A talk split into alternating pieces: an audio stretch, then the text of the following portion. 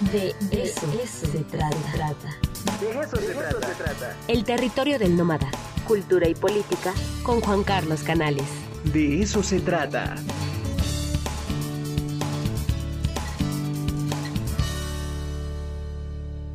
Juan Carlos Canales, ¿cómo estás? Muy buenos días. Buen día, buen día, Ricardo. ¿Dónde estás? ¿En CEU? Estamos aquí en la Facultad de Administración en Ciudad Universitaria. Y bueno, pues muy contentos. Y hoy vamos a hablar sobre el Premio Nobel de Literatura, Juan Carlos. A ver, cuéntanos un poquito. Oye, fíjate que me llevé una grata sorpresa. Eh, no conocía a esta autora, como lo habíamos comentado la semana pasada. Y desde luego, eh, a mí los premios me generan mucho escepticismo de entrada. Eh, sabemos todos los intereses que se gestan y que giran en torno a cualquier premio, sea el Nobel o sea el Nacional de Literatura. Entonces siempre intento mantener una distancia, guardar un buen tiempo hasta que estos premios se sedimentan y adquieren una verdadera importancia. Sabemos que la historia de los premios Nobel ha, sido muy cuestionada a lo largo de la historia y en este caso, pues también eh, me generó muchas dudas, sobre todo porque es una escritora que no conocía. Pero como que acordamos hacer una reseña de esta autora, leí Una mujer y realmente me llevé una grata sorpresa. Una grata y desgarradora sorpresa porque es una novela eh, muy, muy fuerte. A partir de la muerte de la madre de la narradora, eh, esta narradora va reconstruyendo los momentos más importantes de la vida de la madre y de la hija narradora. Eh, en ese sentido, lo que a mí Ernaud intenta es recuperar la sensación que vivió en esos momentos que va contando. No, digamos, las consecuencias a la larga de esos momentos, sino recuperar la experiencia de ese, de ese momento. Desde luego, aquí hay ya un problema que me parece fascinante eh, tratar y que provoca la novela, que es el tema de la memoria. No hay memoria pura, ¿sí? no hay recuerdo puro. Diría Braunstein, la memoria es una gran inventora y mucho antes lo dijo Freud. ¿sí? Entonces, eh, por un lado, para empezar, digamos, con el tema, antes de problemas técnicos, me parece que es una novela que toca uno de los problemas más delicados en el mundo contemporáneo, que es el tema de la enfermedad, de la calidad de vida, del drama que significa ir perdiendo un ser humano que padece Alzheimer. La madre de, de esta narradora muere de Alzheimer. Y ver todo el proceso de degradación de una persona sujeta a esta enfermedad es verdaderamente todo un problema y todo un problema ético en la sociedad contemporánea. ¿Sí? Es decir, el tema del suicidio de la eugenesia, de la calidad de vida, todo nos abre, la temática nos abre de entrada a algo que nos toca profundamente a todos, que es la muerte y el modo en que vamos a morir. Eh, segundo, y aquí voy al tema de la memoria, te decía, bueno, eh, la narradora intenta reconstruir los momentos más importantes de la vida de la madre, nacida en 1906, en Normandía, que es un dato importante. Pensemos la, eh, la relevancia que tuvo el día de en 1944, cuando se define ya en la Segunda Guerra Mundial, la invasión a Normandía, y esto también marca eh, un elemento fundamental en la novela que es el tema de la guerra. Pero volviendo al tema de la memoria, entonces la narradora intenta reconstruir 50 eh, años después la vida de la madre y la relación de la hija con la madre, marcada sobre todo por la ambivalencia.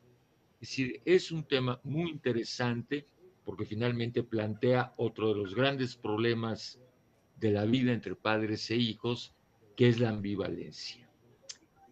Y subrayo el tema de la memoria. Por supuesto que nadie puede recuperar tal como fue un momento de nuestra historia.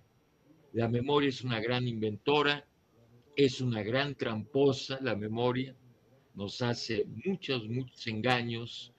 Eh, hay recuerdos sobrepuestos, recuerdos engañosos, pero esto me parece fundamental y no lo digo en términos peyorativos. Este ejercicio a mí me parece que es lo que marca la novela a través de un proceso de extrañamiento del momento que vivió esa narradora. Se ha señalado mucho que eh, esta escritora, Annie Ernaux, es una escritora intimista, no es en absoluto una escritora intimista. Es una escritora que intenta un distanciamiento con el pasado, un proceso de extrañamiento, como diría Brecht, hay todo un proceso de extrañamiento en la temporalidad de la novela y a través de un lenguaje verdaderamente sobrio, directo, sin florituras, consigue una mirada sobre el pasado verdaderamente admirable. Entonces, eh, además del tema, hay todo un ejercicio técnico, que en eso consiste la grandeza de una obra de arte, en el proceso formal, que me parece que está sostenido en este proceso de extrañamiento, en este eh, manejo del lenguaje sobrio, directo, sin calificativos, sin que penetre demasiado en la interioridad de los personajes, si lo que va narrando son situaciones, y esto se debe desde luego a la herencia del nuevo román que ella reconoce. Tú recordarás que el nuevo román planteaba que la mirada no podía penetrar determinadas cosas.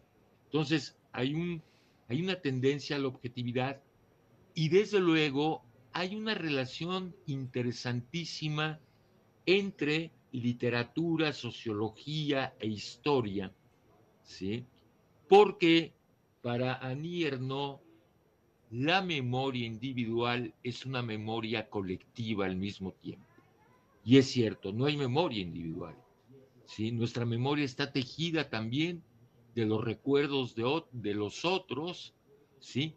Y en ese sentido yo apuntaba el otro día que si en último caso alguien quiere calificar a Nierno de un escritor intimista, tendría que plantearse la intimidad como problema político, como problema colectivo. ¿sí? Entonces me llevo una gran sorpresa. Ayer mismo empecé otra novela de ella, El lugar, y desde luego eh, creo que sí vale la pena leer. Y sobre todo esta novela de una mujer es verdaderamente una novela muy bien escrita, sugerente, dolorosa, a través de un fraseo corto, que eso me gusta mucho de la literatura, de la novela, y creo que sí vale la pena leerla. Qué buena reseña, Juan Carlos. La verdad, eh, creo que sí vale mucho la pena que visitemos la, esta novela que recomiendas, en general la obra. Pero sí, yo también quisiera complementar algunas eh, sensaciones que tuve acerca de la lectura y lo primero que me sorprendió fue el lenguaje. Es decir, sí es eh, de una sobriedad que mm, se impresiona, es decir, no hay una palabra de más y es una novela relativamente corta, ¿no? Que pues sí, prácticamente en un par de días puedes hacer la lectura y eso se agradece muchísimo de en primera instancia. Y la otra es que mm, eh, aunque uno no quiera, siempre uno se proyecta ante este tipo de lecturas. Y en el momento en que estaba yo haciendo la lectura, eh, directamente me recordó a mi madre, ¿eh? y eso es algo que Sí, conecta bien claro. interesante. Es decir, la memoria es personal, pero también es colectiva y también es generacional. Y creo que eso es algo Eh, importante, ¿no? Es un tema fundamental en la novela, el conflicto generacional, el conflicto de clase y el conflicto Exacto. de clase y generacional al mismo tiempo. Es decir, cómo se mezcla el conflicto de clase y el generacional. Van de la mano, no van separados. Sí, y eso sí, el este, la verdad de- es que lleva a, otro, a otros niveles la lectura, es decir, no solamente es la historia, la anécdota, sino es la introspección también del lector, y ese efecto se me hizo genial en, en el transcurso de la lectura. ¿eh? ver morir a la gente que amamos y sobre todo eh, de enfermedades tan, tan, tan dolorosas como el Alzheimer, es verdaderamente una experiencia única que desde luego tenemos que revivir porque finalmente la muerte la tenemos delante todos, ¿no? Y Así otra es. cosa que, que creo que tú habrás notado, precisamente en esta brevedad de la novela, hay un manejo del tiempo impresionante. Es decir, la, la síntesis temporal, las infracciones temporales, como decían los formalistas rusos, son verdaderamente magistrales y a mí me remitieron incluso a las novelas ejemplares de, de Cervantes. Es decir, si algo hace Cervantes en las novelas ejemplares, es el manejo de la temporalidad. Y creo que en esta novela, este juego de temporalidades, además de pequeños fragmentos, ¿sí? porque eh, también tiene un pie en el diario, ¿sí?